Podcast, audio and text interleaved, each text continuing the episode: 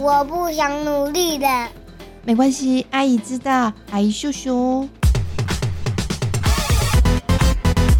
啪啪走，阿姨，让我们躺平也能壮游人生。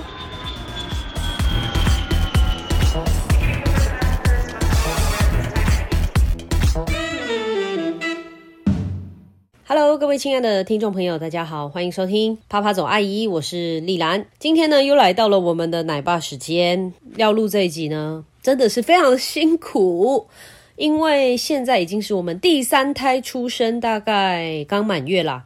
当然要来讲一下我们的心得感想。那首先，我们欢迎奶爸。嗨，大家好，我是小史奶爸。哎，是的，那已经一个月了嘛？那你的感想是什么呢？我的感想就是，原来哦，生三胎并不会很辛苦诶。诶，我一直以为，诶，生三胎应该是腹背受敌啊，然后要照顾大宝、二宝，然后还要搞定老三，然后好像是非常困难，然后无法兼顾。可是呢，我发现，因为我们的老大和老二，然后相差两岁嘛，那可是老二和老三相差四岁。我觉得这个比例刚刚好，这个距离刚刚好。那因为老大和老二他们已经可以自理，然后自己去那边玩呐，在客厅做自己的事情啊。那这时候我和丽然就可以全心全意照顾三宝了，所以我就觉得哎，反而比较轻松。那你之前会不会听到人家说啊，第三胎哦，哇，很辛苦哦，哇，很勇敢哦，就是类似这样的说法？你比较常听到的是很勇敢，还是说会很辛苦？当然会听到很勇敢啊，这是一定的。可是有一次很有趣哦，就是在公车上，嗯，然后我们常常去等公车的时候，有一个。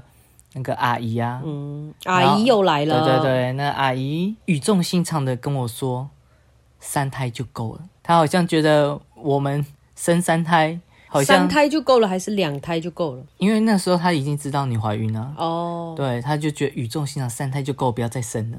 我想她应该是觉得哇，生三胎应该是很辛苦。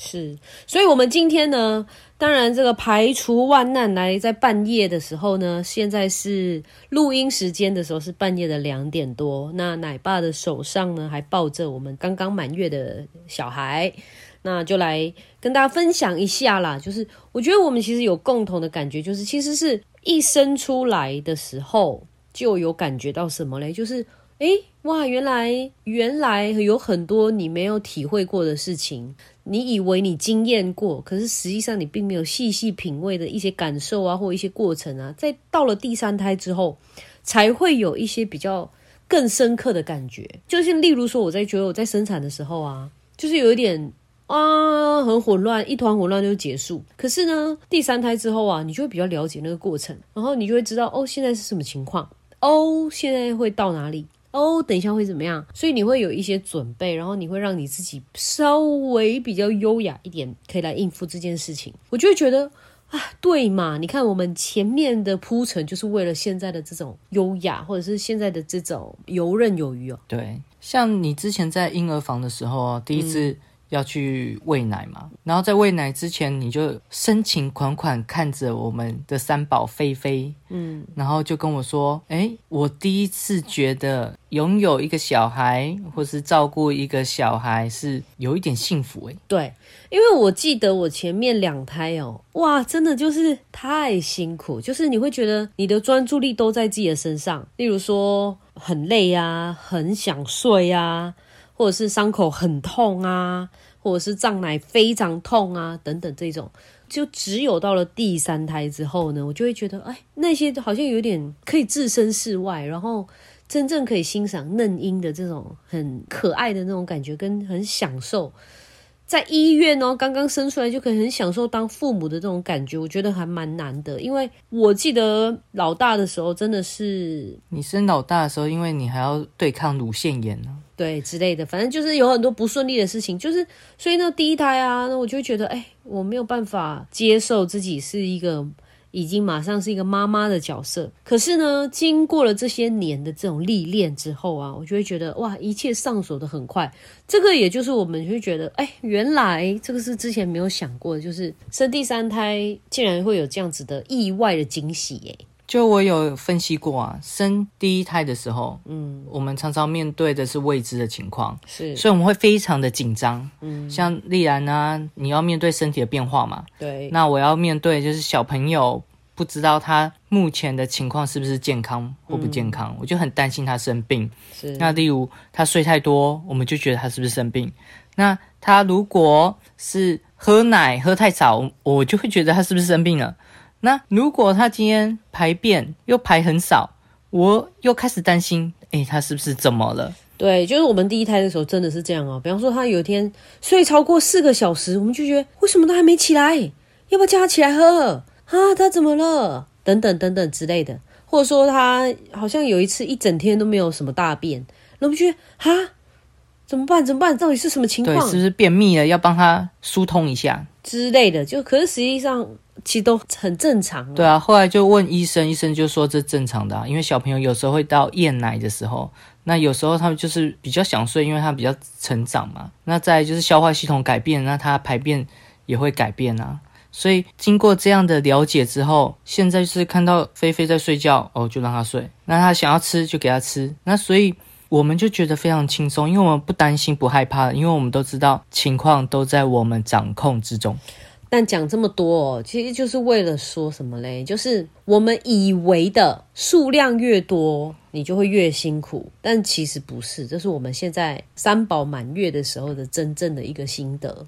所以回头看的时候，我们就会觉得，如果今天你是生一胎、二胎，我就觉得你这个经验没有办法传承啊。对，就太可惜了，因为你没办法享受育儿的乐趣啊。哦，就是回想起来，只会觉得哦，那段日子真的太黑暗呐。或什么？当然啦，就是咬一咬牙撑过去是可以啦。但是我就会觉得，哎，我们现在确确实实，嗯，还蛮轻松的，就是可以抱着他，然后傻笑啊，看着他，就是非常的心满意足这种感觉啦。对，所以呢，我想这个到这里非常难得的，呃，挤出一些时间来分享这个经验。那到底你要干嘛呢？你要催生吗？还是什么？催生哦。就有人说你这样讲好像哇很催生呢，可是其实应该也没有啦。那那个不想生的人是真的很难那个，就是说服他。其实我始终如一啦，我都觉得是这样。你如果不要生小孩，那你就是坚定的不要生，嗯，哦，努力的不要生，因为生小孩真的跟你想的不一样。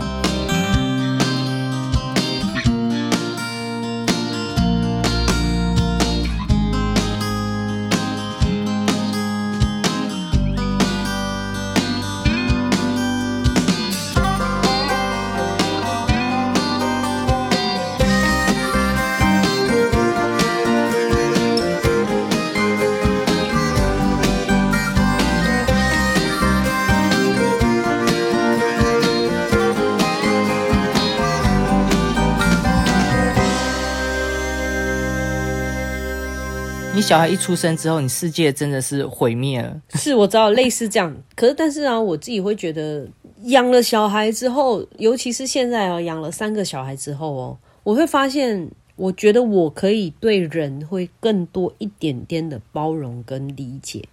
当然，很多人很可能有一些人他是天生有这种能力，就是他很容易就可以感受到这个人是什么样的个性啊。他可能会有怎么样的背景啊，导致他现在有这些行为啊？可因为我不太能够理解嘛。可是呢，因为我自己就以同样假设说同样的环境，那同样的父母养出三个，竟然呢是完全可以不一样个性的小孩嘛。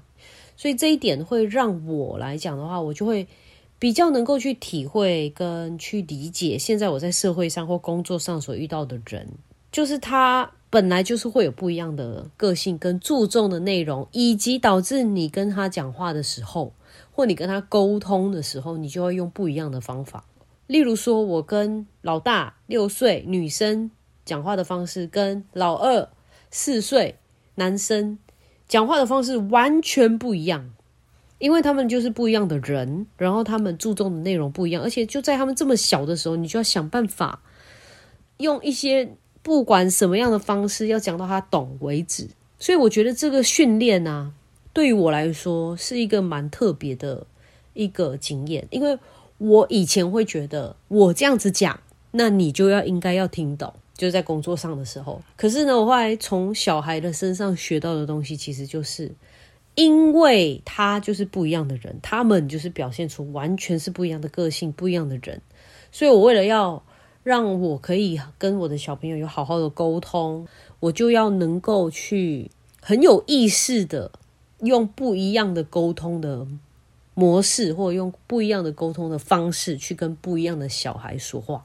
这个就是我觉得，尤其在就生了第三胎之后，我发现第三胎一出来，他的个性是非常明显的，跟前面两个是不一样的。然后我就会觉得，哇，这个真的是目前为止比较大的一个发现。而且我觉得这些个性上的不一样哦，和序位是有关的。像我们老大刚出生嘛，对不对？他有整整两年的时间是独享他的父母的关注，所以他就会比较有自信，然后比较勇敢的想要去尝试很多事情。嗯，因为他们都知道爸妈都会支持他的。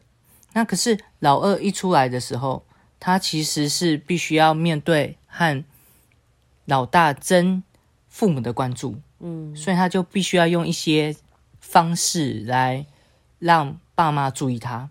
像现在我的二宝啊，兔兔，他现在四岁了嘛，嗯，他寻求关注的方式是什么？他的方式就是撒娇，还有第二种就是反抗，就是不服从。就说不嘛，对，就是比方说，开开现在在学英文啊，什么 A B C 啊，什么什么什么，那我们请他一起来学，他其实就不要，然后他故意不会，或者是怎么样，哦，我就发现，哎，你看这样子其实也是一种方式，他会用。有别于老大的方式来跟父母互动，他就必须要有创意啊。没错，所以我们通常会说什么老二比较反叛呐，或比较什么什么，其实也其实跟我们父母怎么样对待他的方式是有关。所以其实在这个过程中啊，因为又三宝出来，然后一切就变成非常的复杂的时候，我们也花了很多的时间跟通常会被忽略的老二好好的关注他。例如说，就是其实因为我们老二是很爱吃东西的人，可是呢，他。后来在最近在吃饭的时候就非常的慢，就是有时候会吃到两个多小时啊什么的，然后我们就觉得哇很困扰。可是最近我用的一个方式，其实就是不是叫他哎，你看快点吃，快点吃，快点吃，就叫一直叫他快点，而是呢就问他的策略是什么？就例如说，弟弟，你今天吃饭的顺序是什么啊？就是会变得很具体。然后呢，他其实会感受到就是哦，就是妈妈有在关心他。我后来也发现一件事情，就是我会需要把我要做的事情就是讲出来。就例如说，我现在通常我们会过去看他吃到哪里嘛，对不对？然后就然后就跟他讲说：“哎，赶快吃，弟弟，快点吃，快点吃，时间来不及的时候一直念他嘛。”可是呢，后来我就很有意识的要做一件事情，就是我走过去之后，我就跟他讲说：“弟弟，妈妈现在来关心你喽。”然后才会跟他讲，哎，你现在吃到哪里呀？什么什么？就是你要把你这个动作讲出来给他听。你就把这个动作为什么我们要这样做，对，讲出来。没错，因为小孩子有时候他没办法知道你这样做是什么原因嘛。对，那我们就干脆破题破梗。没错，所以呢，同样的，就是今天你如果要处罚他了，其实你也要讲。比如说，那现在或等一下，我就要处罚你喽。那你知道为什么要处罚你啊？等等，就是把那些事情和你那个动作、你那个行为，就是把它说清楚。还有，例如说，你现在很生气嘛，对不对？你就要说，我现在。真的很生气，就是我觉得那个东西需要讲出来，但我们通常有时候会忘记讲嘛，会马上发飙嘛，对不对？或者说你今天要骂他的时候，你就已经直接骂嘛。可在骂之前，我就会觉得有些有些人，因为他就是搞不懂你在干嘛，就是因为我觉得我们老二就是让我们很困扰，所以我最近就是发现有一个东西还蛮好用，就是我接下来要骂他了，我就跟他讲说：“弟弟，那妈妈现在要骂你喽。”然后类似这样子。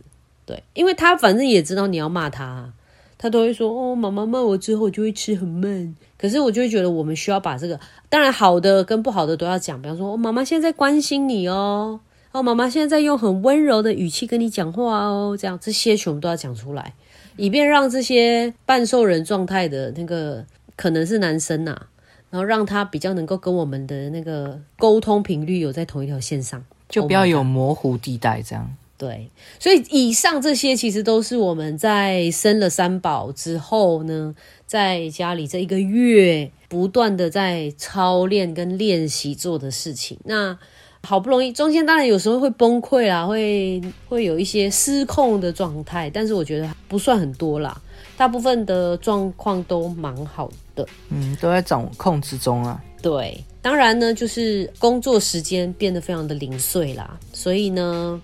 我想到这里，也就是我们的这个极限的啦。感谢大家的收听，小小的这个经验呢，也希望刺激一些大家的一些思考啊，或者是分享，或者是交流。绝对不是要大家催生，大家不要误会哦。但是如果今天你真的生了一胎了，那你的头都洗一半了，你就洗下去好了。你整个两两两三两胎三胎也不错。但是如果你还没有生，那就要谨慎谨慎哈。好，非常感谢听众朋友的收听，希望你有美好的一天哦，拜拜，拜拜。